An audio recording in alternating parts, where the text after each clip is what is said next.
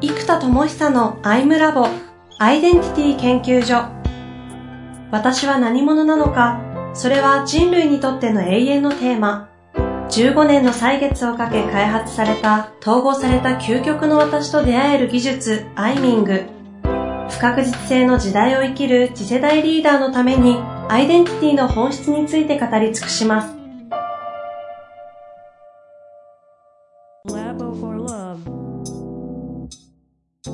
こんにちは、遠藤和樹です。生田智久のアイムラボアイデンティティ研究所。生田さん本日もよろしくお願いいたします。はい、よろしくお願いいたします。さて、行きたいと思いますが、はい。最近どうですか？ぐらいからいきますか？そうですね。えっと、まずもう最近のところでいくとですね、はい。えっと、本当にね、皆さんも、あの、ご存知だと思いますが、いろいろ大変でしたと。で、そこからね、前回も言いましたけど、いよいよ脱出してきましたと。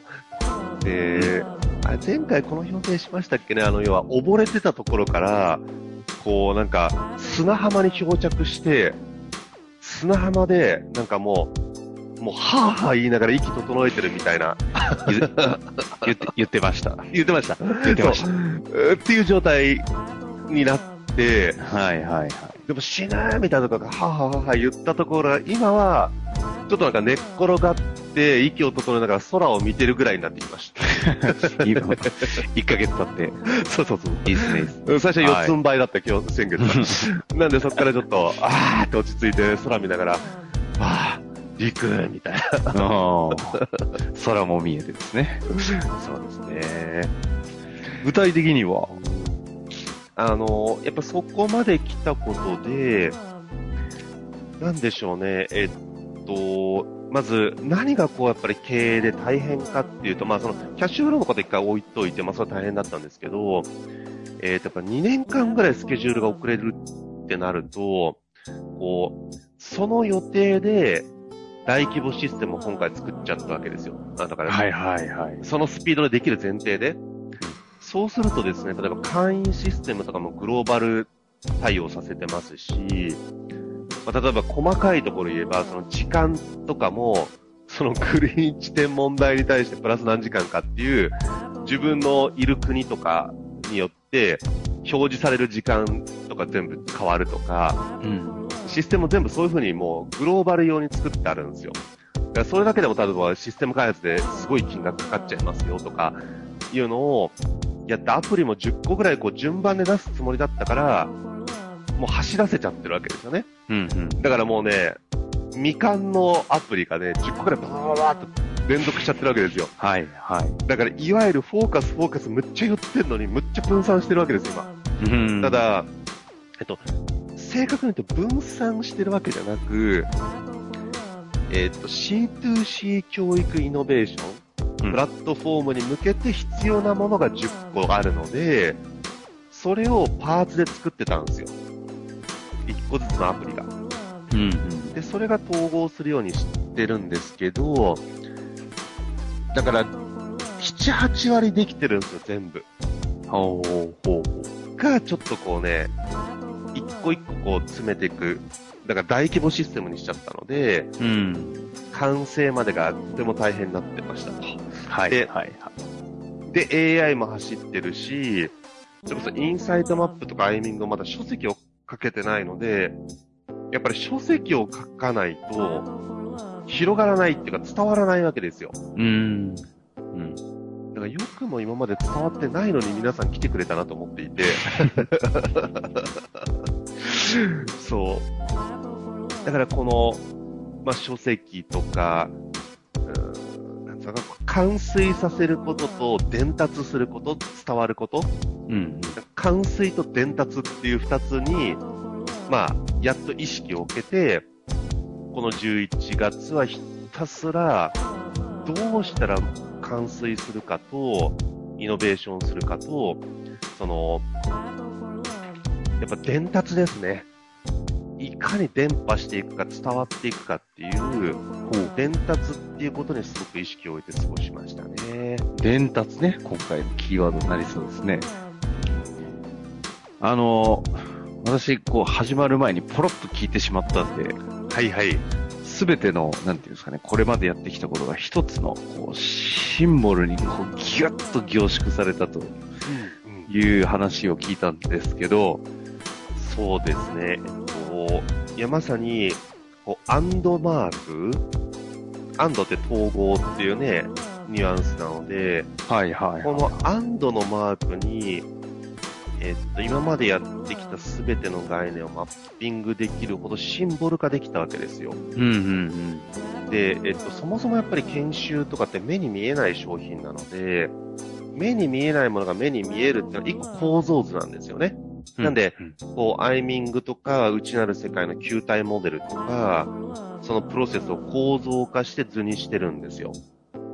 で、これはあの、例の相性の取説とかにもその図は載せてあるんですけど、はい。だからこう、説明があればその図を見れば、うわ、そんなんなってんだってすごい理解した時にインパクトがあるものなんですけど、うん。だからまず可視化っていう意味では構造図、地図がしっかりしてること。で、構造図、プロセス図。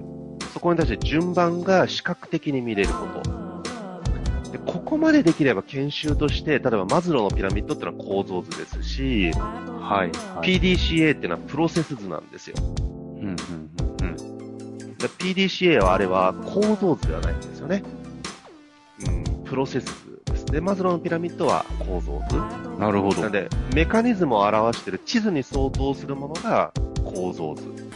で、順番、この順番でやりましょうっていう、その、あの、料理のレシピとか、みたいなプロセスを循環図にしてあったりするのは、その、例えば PDCA のプランから Do、チェック、アクションが構造的に、じゃあ、プランの上にチェックだよねとか、チェックとプランの構造的な位置取りがどういう風に左右上下で位置かっていうことまで含めて置かれてれば構造図なんですよ。うんうん、だからあれはプロセス図なんですね、PDCA は。なので、ここまでできれば正直研修としてその構造図を思いっきり出せば、もうコンテンツになるんですけど、はい。とは言ってもさらに僕のやってるのは人が直感的に理解できない世界じゃないですか。うん。統合、自己統合って言われて、なんだろう、想像がつかない何するのか。体感したことないでしょうしね。感覚わかんないですからね。そう。で、これが例えば目標設定セミナーとか、プレゼンテーションセミナーだったら、ある程度想像がつくじゃないですか。はい、はい。で、そこに対して、特別な考え方とか、うちはこういうのが強みですよっていうのがあるので、想像がつくんですよ。うん。なので、例えばその、なんていうのかな、じゃあ、なんだ、エクアドルのメイン料理ですとか言われても想像がつかないじゃないですか。エクアドル料理食う、まあちょっとなんか果物使ってそうとかありそうですけど、そう、想像がつかないことって、ちょっと意味がわからないですよね。ああ。確かに。エクアドル料理って言われたら秒でググりますけど、自己統合ググっても出てこないですもんね。そう、だからね、イメージ、ま、だからそれまだ料理っていうのは想定つくじゃないですか。うん。自己統合そもそもな、セミナーなのか、セッションなのかもよくわかんない。理論なのか、哲学なのか、技術まであるのか、道具なのかもわからない。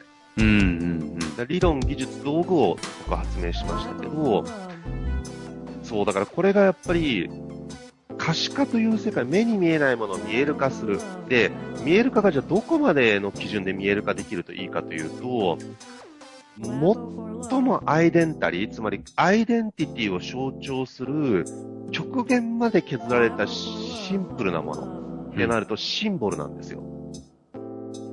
なるほど。なので可視化の究極はシンボルなんですね。うん。なんで、アップルのあのロゴとか凄まじい威力のシンボルじゃないですか。確かにそうですね。うん。で、かつアップルが強いのはあれが存在意義だって話ね、前、どっかの回でやりましたけど、その、あれは知恵の実を表していて、知恵の実をかじったことによって、人類は知恵を得ていったわけですよね。なので、あの、アダムとエヴァの話、話のアダムの知恵の実の、あれはかじったという絵なんですよ。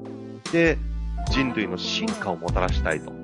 知恵の進化をもたらしたいという思いから、その人類が最初に知恵を得たというアップルの象徴であり、で、老若男女の人類の知恵を圧倒的に進化させるためにはシンプルであることが鍵だと。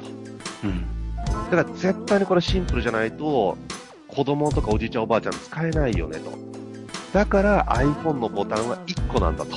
うん、いうこだわりまで、この存在意義からシンプルというコンセプト、そしてプロダクトが、あの巨大企業のレベルで一貫性を持ってることがもうおかしいですよ。衝撃すごすぎです。うん。うん。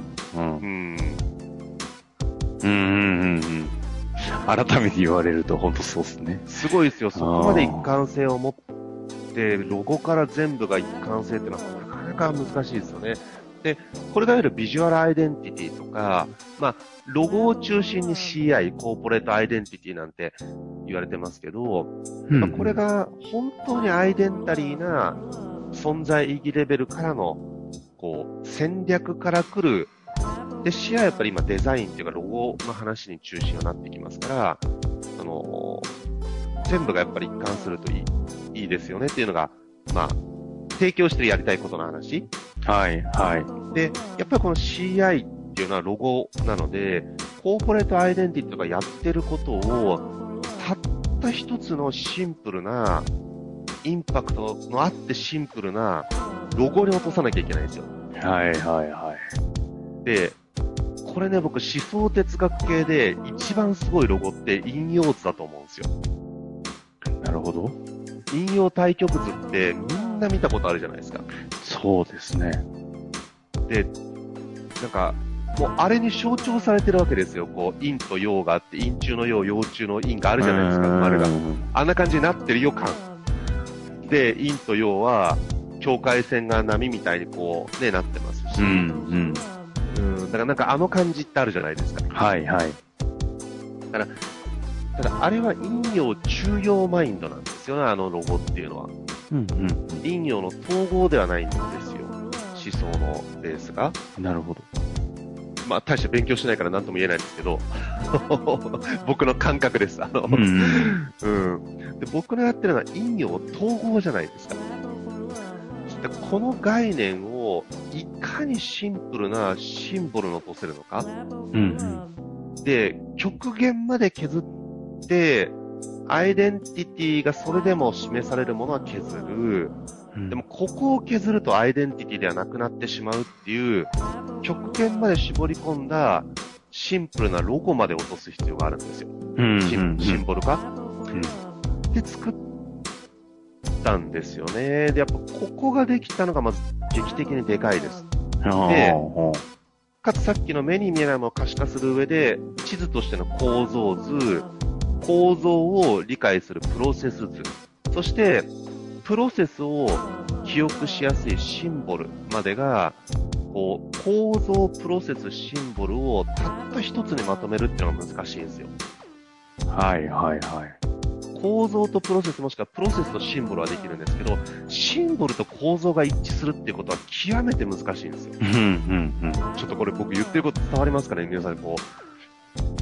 あの、ああれですよね。これ、シンボル図はちょっとなんかうまいこと PDF かなんかで上げるようにしておいて、はい、で、生田さんの方ググれば、あの、構造図のあの、この地球儀みたいなのが見れるじゃないですか。うん、うん。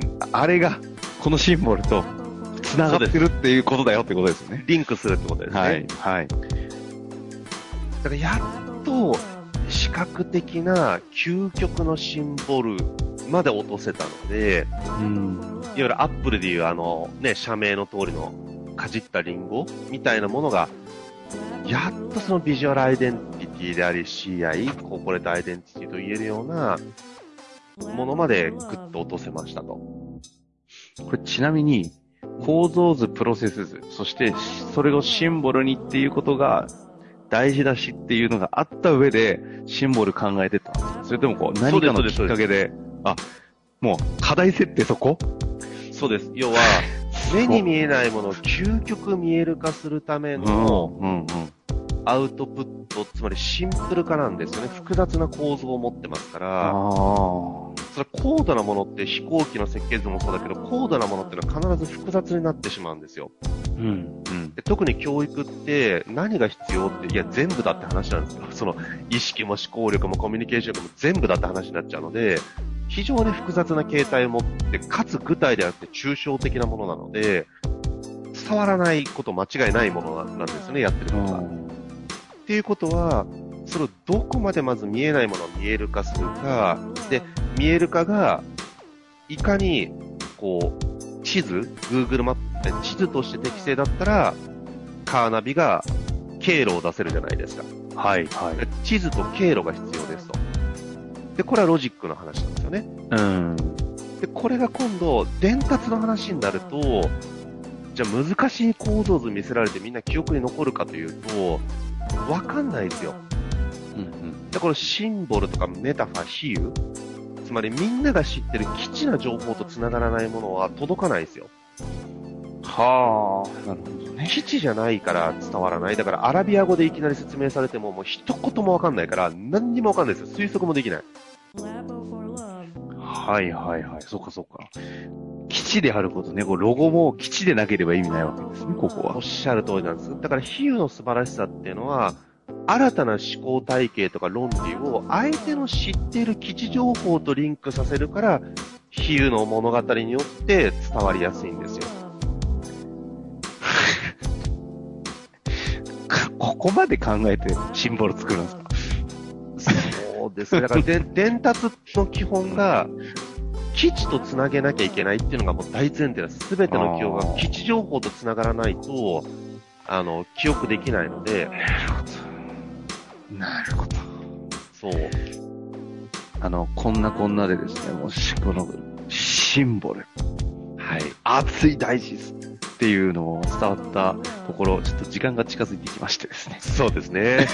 じゃあちょっとここも、はい、まあ今のでだいぶね、構造的な思考プロセスがまとまったので。ですよね。はい。まあ、改めてこう目に見えないものを見える化します。で、見える化の究極の結晶化ですよね。集約されたものっていうのが何かというと、まあ、えー、シンボルですと。